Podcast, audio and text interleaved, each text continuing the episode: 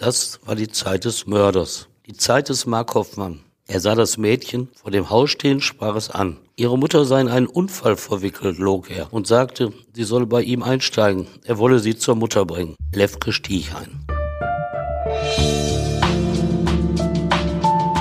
Der Gerichtsreporter. Spektakuläre Verbrechen aus NRW. Ein Podcast der WAZ, WP, NRZ und WR.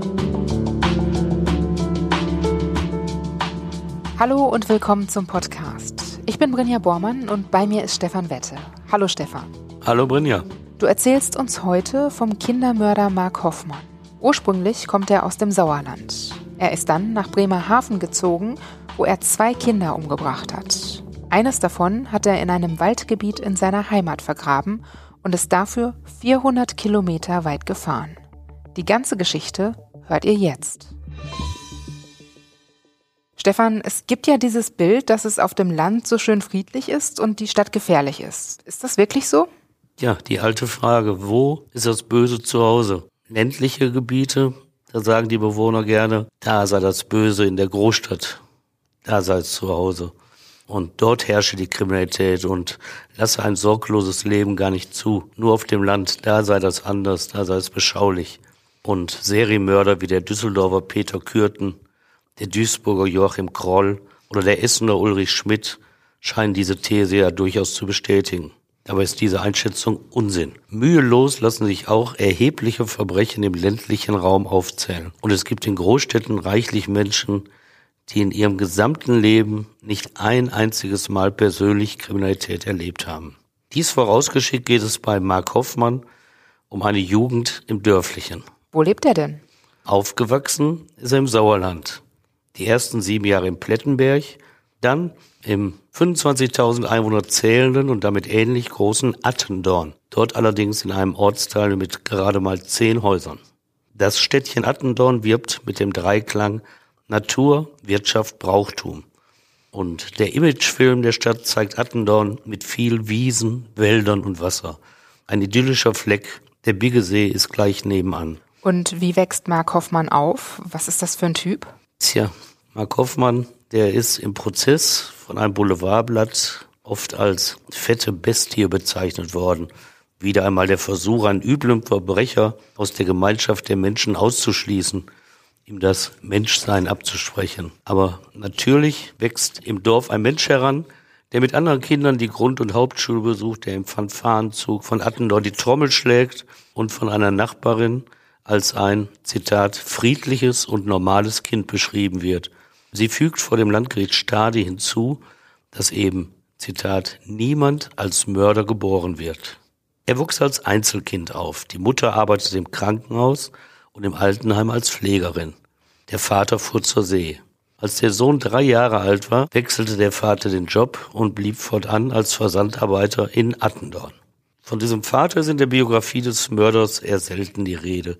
Von Zeugen, aber auch von Mark Hoffmann selbst wird die Mutter dagegen als äußerst dominante Frau beschrieben, die ihr Kind nie aus den Augen gelassen und immer verteidigt habe. Weswegen hat sie ihn dann verteidigt? Tja, sie hatte sich wohl oft einschalten müssen aus ihrer Sicht, denn Mark war in der Kinderzeit übergewichtig. Er stotterte, hatte X-Beine, keiner wollte mit ihm spielen, er wurde gehänselt. Die Mutter hätte vielleicht erkennen können, dass sie ihren Sohn durch ihr gluckenhaftes Auftreten immer mehr in die Rolle des Sonderlings drängte. Was sie aber nicht wusste, waren die sexuellen und mit Gewalt verbundenen Fantasien ihres Jungen. Mit Beginn der Pubertät habe das angefangen, hat er später dem Essener Psychiater Norbert Leigraf anvertraut und eine Erklärung beigesteuert. Zitat, Mutter war herrschsüchtig. Vielleicht fühle ich mich deshalb immer so unterdrückt Frauen gegenüber. Er hatte also ein seltsames Verhältnis zu seiner Mutter und die anderen Kinder, die mochten ihn nicht. Wie geht er damit um? Ja, er sucht einen Ausgleich zu dieser traurigen Situation, von Gleichaltrigen nicht gemocht zu werden. Denn materielle Wünsche, die erfüllten ihm die Eltern. Daran bestand kein Mangel. Und so hat er mit 14 einen Videorekorder, früh auch ein Computer. Er spielt daran vor allem Gewaltspiele und zieht sich Horrorfilme rein. Einer der wenigen Freunde aus Kindertagen sagte einmal, er wollte das Blut spritzen sehen. Und mit dem Luftgewehr des Großvaters geht Mark Hoffmann in die Wälder. Er schießt auf Vögel. Mit zwölf Jahren bekommt er eine eigene Gaspistole, nennt sie zärtlich Baby. Sadismus deutet sich in dieser Zeit an. Er fängt Frösche und nagelt sie an einen Baum. Manchen schneidet er die Beine ab und schaut zu, wie weit sie so noch springen. Brinja und Stefan, an dieser Stelle machen wir eine kurze Spannungspause, denn wir wollen unsere Hörerinnen und Hörer auf den Partner dieser Folge hinweisen. Der Gerichtsreporter wird euch präsentiert von Bookbeat. Hör so viel du willst. Wenn ihr also richtig Bock auf Hörbücher habt, dann können wir euch Bookbeat ans Herz legen. Denn äh, während ihr bei anderen Anbietern vielleicht nur ein Hörbuch pro Monat bekommt, gibt's hier so viele Hörbücher, wie ihr nur wollt oder eure Ohren vertragen. Und bei mehr als 75.000 Hörbüchern gibt's da wirklich ohne Ende Auswahl. Das ist perfekt für den Feierabend auf der Couch, die Fahrt mit der Bahn zur Arbeit oder eine lange Autofahrt. Ich kann euch da zum Beispiel die Smokey Barrett-Reihe von Cody McFadden empfehlen. Mit dem Buch Die Blutlinie geht's los und das steht unseren Fällen hier beim Gerichtsreporter garantiert in nichts nach. Das Bookbeat-Abo kostet euch ab 9,99 Euro im Monat und kann ganz flexibel jederzeit gekündigt werden. Und das Beste, für alle Hörerinnen und Hörer vom Gerichtsreporter gibt's den ersten Monat sogar gratis. Klickt dafür einfach auf bookbeat.de slash Gerichtsreporter. Und nun geht's weiter mit dem aktuellen Fall mit Brinja und Stefan.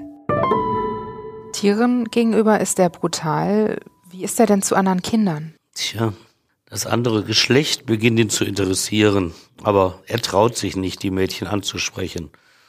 Und da ist auch ein körperliches Handicap. Mark Hoffmann hat seit der Geburt nur einen Hoden. Mitschüler wissen das. Und auch Kinder können grausam sein. Ein Ei, so hänseln sie ihn. Zunächst begnügt er sich mit den Pornoheften, die sein ebenfalls im Haus lebender Großvater versteckt hat. Aber die Fantasien wird er nicht los, sie werden immer stärker. Noch ist er nicht festgelegt. Wie geht er mit anderen Kindern um mit 16 Jahren? Da fällt ihm ein Nachbarjunge zum Opfer, den er sexuell belästigt. Welche Konsequenzen hat das für ihn? Es ist gar nicht zur Anzeige gekommen. Da ist also nichts bekannt, dass er da Folgen zu spüren bekam. Wie geht es dann weiter?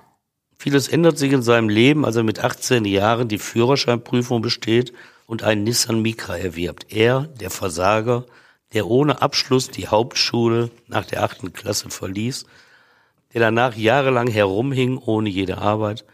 Jetzt ist er frei, fährt Auto, verbringt viel Zeit auf der Straße aber der Wagen dient vor allem als Werkzeug zur Erfüllung seiner Gelüste. Zweimal, so erzählt er später dem Psychiater, hat er versucht, ein kleines Mädchen in sein Auto zu ziehen. Es misslang. 18 Jahre alt war er damals. Hat er denn eigentlich mal eine Freundin gehabt?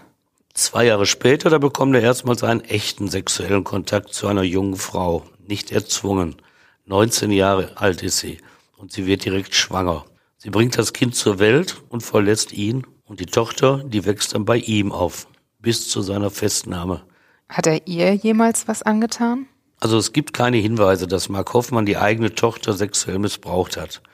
Aber es ist nicht so, dass die Verantwortung für ein Kind sein Leben geändert und seine Sexualität in gewaltfreie Bahnen gelenkt hätte. Tatsächlich kümmert sich auch seine Mutter um das Kind, denn der 20-Jährige muss zur Bundeswehr. Nach anfänglichen Problemen dort findet er immer mehr Gefallen an dem Leben in Uniform und den regelmäßigen Schießübungen. Seine Gewaltfantasien, die bleiben nämlich bestehen. Sie werden stärker. Es ist eine Spirale der Gewalt. Immer enger wird sie. Er ist kurz vor seinem 21. Geburtstag. Dann nimmt er eine 16-jährige Anhalterin mit. Es ist nachts. Er stoppt seinen Wagen, vergewaltigt die Jugendliche. Vor Gericht trifft er auf milde Richter. Die Tat wird als Ausnahme eingestuft. Zwei Jahre Jugendstrafe bekommt er mit Bewährung. Wie kann das denn sein, dass man eine Vergewaltigung als Ausnahme einstuft? Man stuft nicht eine Vergewaltigung als Ausnahme ein, sondern für diesen Angeklagten stuft man es als Ausnahme ein. Wir haben in Deutschland das, ja, sag mal, Schuldstrafrecht. Da muss die individuelle Schuld des Angeklagten bestimmt werden. Und da ist natürlich nicht jeder Angeklagte wie der andere, sonst könntest du auch Roboterrecht sprechen lassen. Und das ist die große Aufgabe der Richter herauszufinden, ist das ein Gewohnheitsverbrecher, der vor mir sitzt, oder ist das einer, der einmal versagt hat und es nicht wieder machen wird. Wie reagiert denn das Dorf, in dem er lebt, darauf? Also sowas spricht sich herum. In Attendorn herrscht Schweigen über den Fall. Auch wenn es natürlich viele wissen. So eine Gerichtsverhandlung, die lässt sich ja schwer geheim halten. Irgendeiner weiß immer etwas und erzählt es, natürlich unter dem Siegel der Verschwiegenheit. Mutter Hoffmann soll gegengesteuert haben.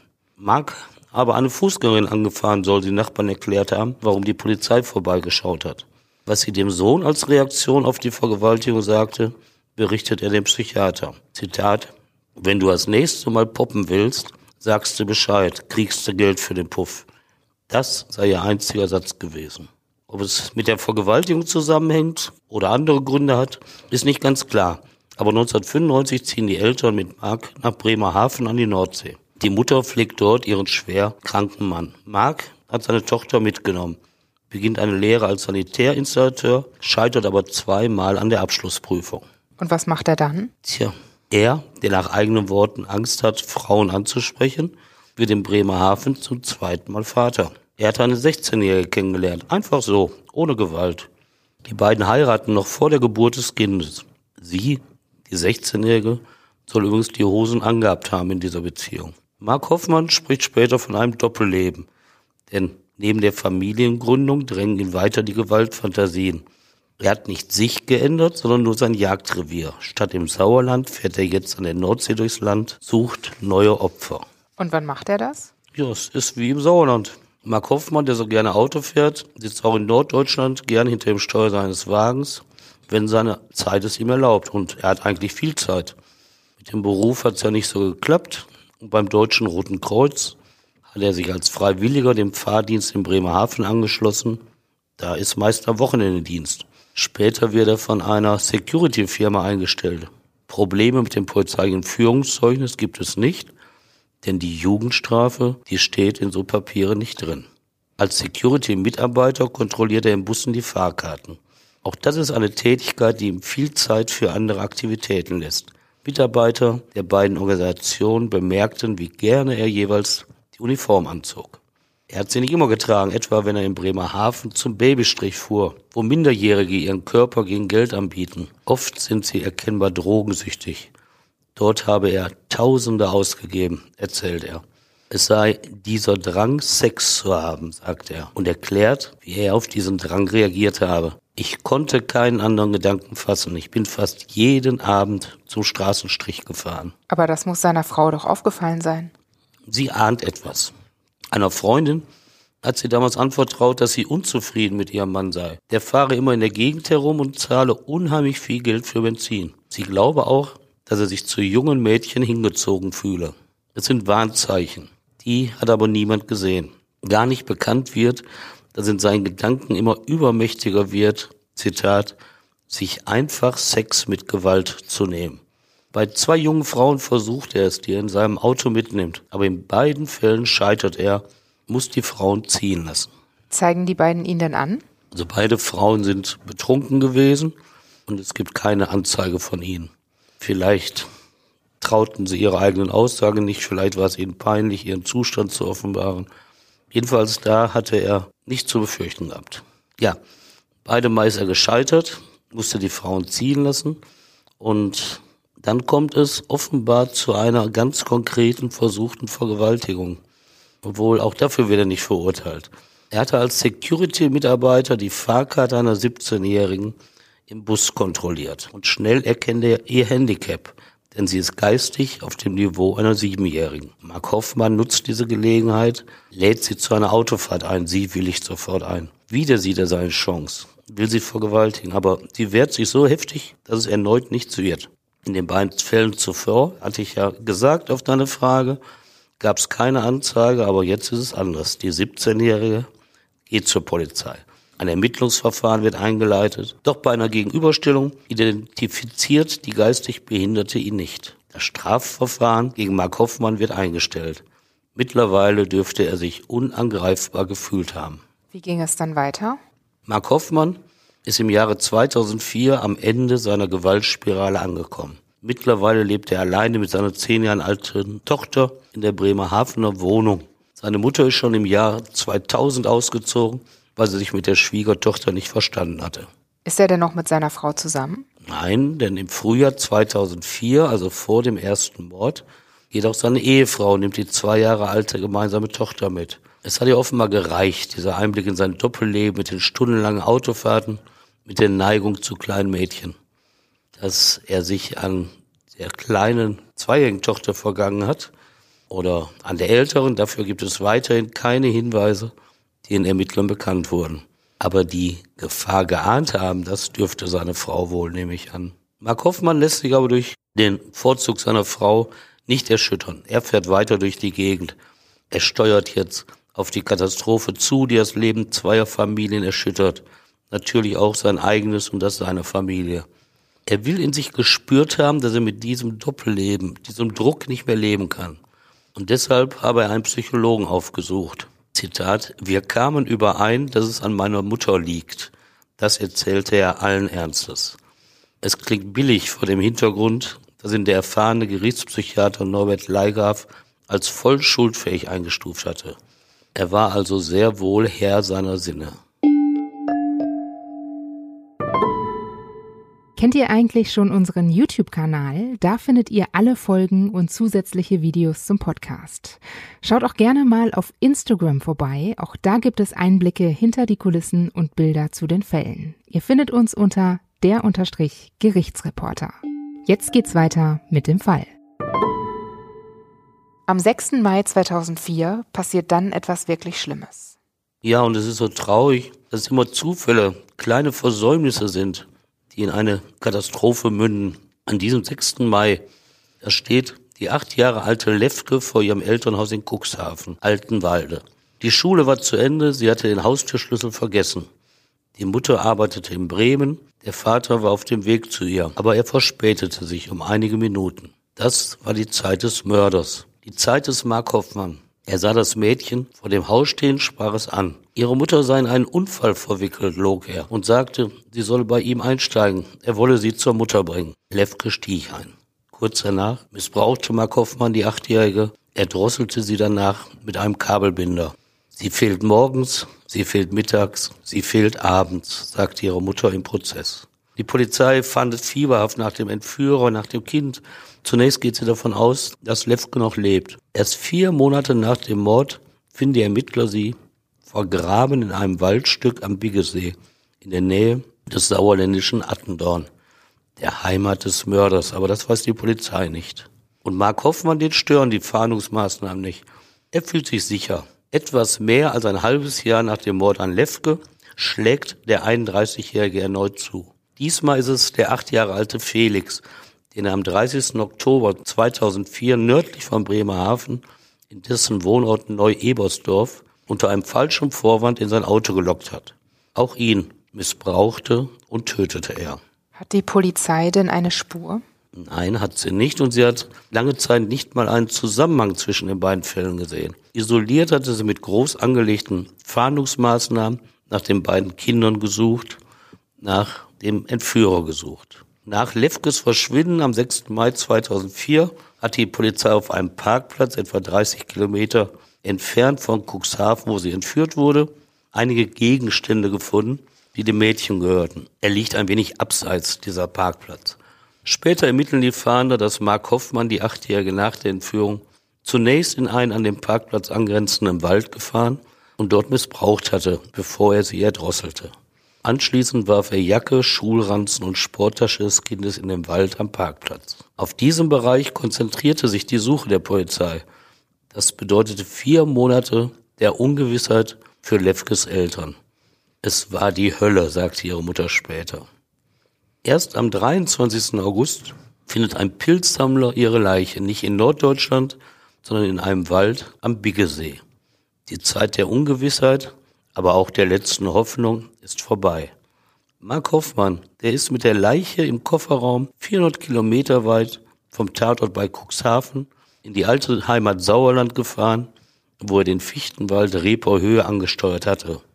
Warum hat er das gemacht? Ja, er kannte sich in der Gegend aus. Er ist ja dort aufgewachsen und rechnete sich dort die besten Chancen aus, dass die im Waldboden vergrabene Leiche lange Zeit unentdeckt blieb und ihm war klar, dass die Ermittler in Norddeutschland keine Verbindung nach Nordrhein-Westfalen sehen würden.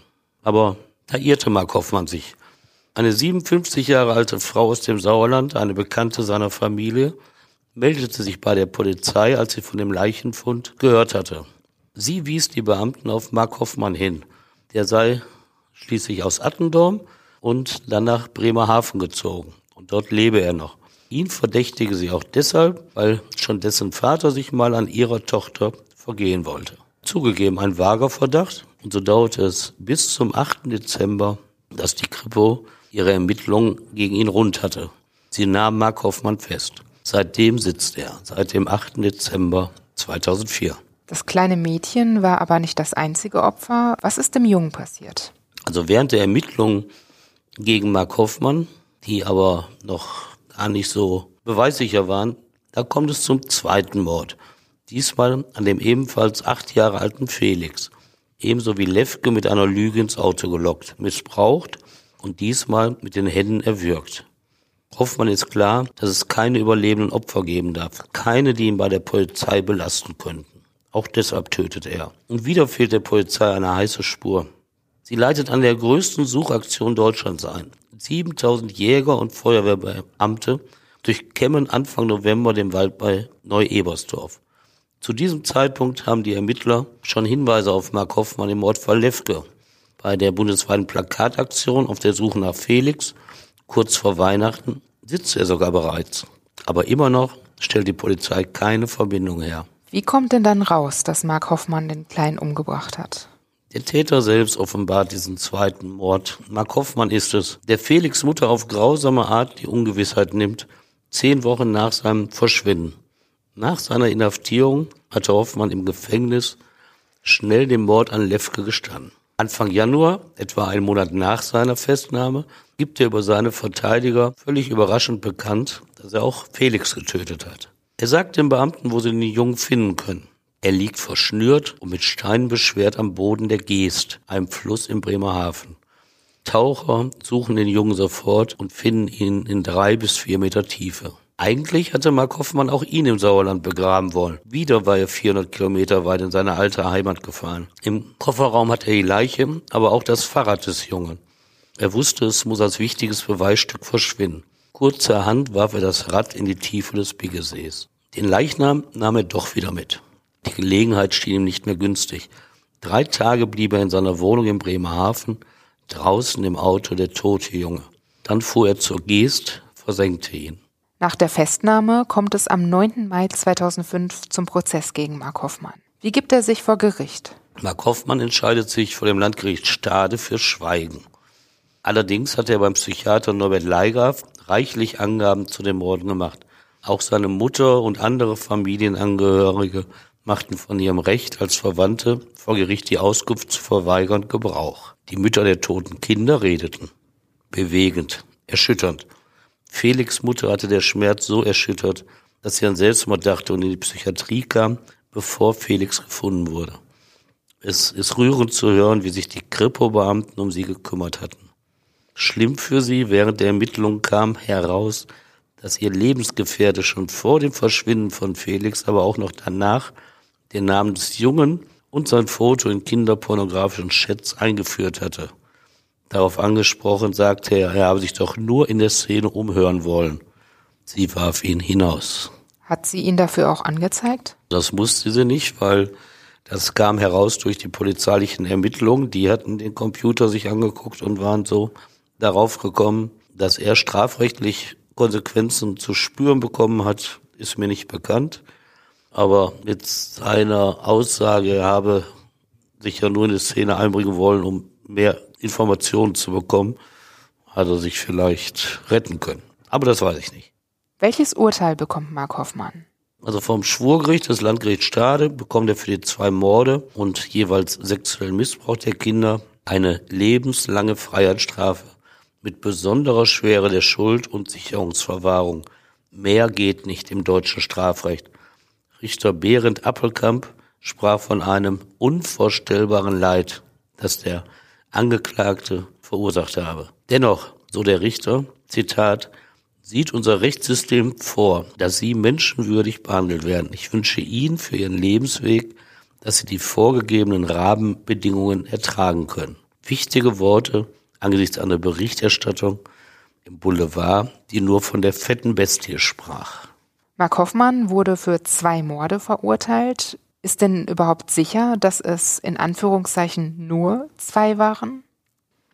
Ja, was ist schon sicher im Leben. Aber es gab eben Verdacht, dass es nicht nur diese beiden Morde an den Kindern waren. Zwischenzeitlich stand Mark Hoffmann in Verdacht, sechs weitere Menschen getötet zu haben. zwei Kinder in den neuen Ländern, zwei Anhalterinnen und zwei ältere Frauen. Das alles ging zurück auf die Angaben eines Mithäftlings, der sich bei der Polizei gemeldet hatte. Diese sechs Taten, so versicherte er, auch in der Hoffnung auf eigene Hafterleichterung natürlich, diese sechs Taten habe Hoffmann ihm bei Gesprächen in der Zelle gestanden. Wie reagiert die Polizei darauf? Sie überprüfte sofort die Angaben. Zu durchsuchten zwei Hundertschaften ein 13 Hektar großes Waldstück am Stadtrand von Bremerhaven mit Leichenspürhunden, Schaufeln und Baggern ohne jedes Ergebnis. Und was sagt Mark Hoffmann? Er sagt, er habe dem Mithäftling tatsächlich von einem Fall aus dem Jahre 1993 berichtet, habe dabei einiges dazu erfunden und den Rest, den habe der andere Häftling selbst erfunden. Da sei nichts dran. Und konkret erhärten Beweise liefern, das gelang der Kripo bei keinem dieser Verdachtsfälle. Bei zwei Fällen hatte sie ganz intensiv geforscht. 2001 war die zehn Jahre alte Adalina in Bremen verschwunden ihre Leiche später in einem Wald verpackt in einer Mülltüte gefunden worden. Zuge der Ermittlungen war auch Hoffmanns Wohnung durchsucht worden. Verdächtig machten ihn Perlen, die bei ihm gefunden wurden und den Verzierungen an den Schuhen von Adelina ähnlich sahen. Aber konkret passten sie nicht. Und da gab es eine 1994 spurlos verschwundene 86-Jährige aus seinem Heimatort Attendorn. Als die Beamten ihm diesen Fall vorhielten, sei Hoffmann fast zusammengebrochen schilderten die Beamten, als habe etwas mit dem Verschwinden dieser Frau zu tun. Und er habe sich zuvor geäußert gehabt, dass der Tod eines Kindes schlimmer sei als der einer 86-Jährigen, denn, Zitat, die habe ihr Leben gelebt. Aber ein Beweis gegen ihn war natürlich auch diese Äußerung nicht. Mark Hoffmann ist heute 47 Jahre alt. Ist es möglich, dass er nochmal in Freiheit kommen wird? Also theoretisch möglich ist das. Aber bei diesem Päckchen, das er vom Gericht bekommen hat, da wird es lange, lange Zeit dauern, bis mal irgendjemand prüft, ob man es verantworten kann, ihn rauszulassen. Stefan, danke, dass du uns die Geschichte von Mark Hoffmann erzählt hast. Am Ende lesen wir ja immer euer Feedback vor. Diesmal haben wir Post aus dem Ausland bekommen. Stefan, wusstest du, dass wir inzwischen über 6500 Hörerinnen und Hörer in der Schweiz haben? Ach was, das ist ja toll. Einer davon ist Thomas aus Hinwil, das liegt bei Zürich. Er schreibt, Hallo ihr zwei, toller Podcast. Die Stimme von Stefan ist der Hammer und passt richtig zum Erzählen der Fälle. Brinja stellt tolle Fragen, einfach spannend euch zu folgen. Auch euer YouTube-Kanal ist sehr interessant und informationsreich. Einfach toll. Freue mich auf weitere Fälle und wünsche euch eine schöne Zeit. Grüße aus der Schweiz. Ja, schön, das zu hören. Das hat er ja wirklich schön geschrieben und es veranlasst mich dann auch mal über Fälle mit Schweizer Beteiligung nachzudenken. Manchmal habe ich das bei Wirtschaftskriminalität, aber mir fällt jetzt auch ein, dass wir mal einen jungen Bankangestellten aus Bern hatten, der ein Hooligan war und in Essen ein Polizist mit einer Bierflasche niedergeschlagen hatte. Das war auch ein interessanter Fall. Vielleicht werde ich den ja auch mal präsentieren für meine Zuhörer in der Schweiz. Thomas, liebe Grüße zurück in die Schweiz und wir freuen uns natürlich auch sehr darüber, dass du uns geschrieben hast. Feedback und Kritik könnt ihr uns immer gerne an hallo at der-gerichtsreporter.de schicken oder auch bei Instagram und YouTube. Und wir freuen uns natürlich auch über eine Bewertung bei Apple Podcasts, denn wenn ihr uns da bewertet, dann hilft uns das, dass wir leichter gefunden werden und dass wir das hier auch weitermachen können. In zwei Wochen gibt es wieder einen neuen Kriminalfall aus der Region und ich freue mich, wenn ihr auch dann wieder zuhört. Bis dann. Danke und tschüss.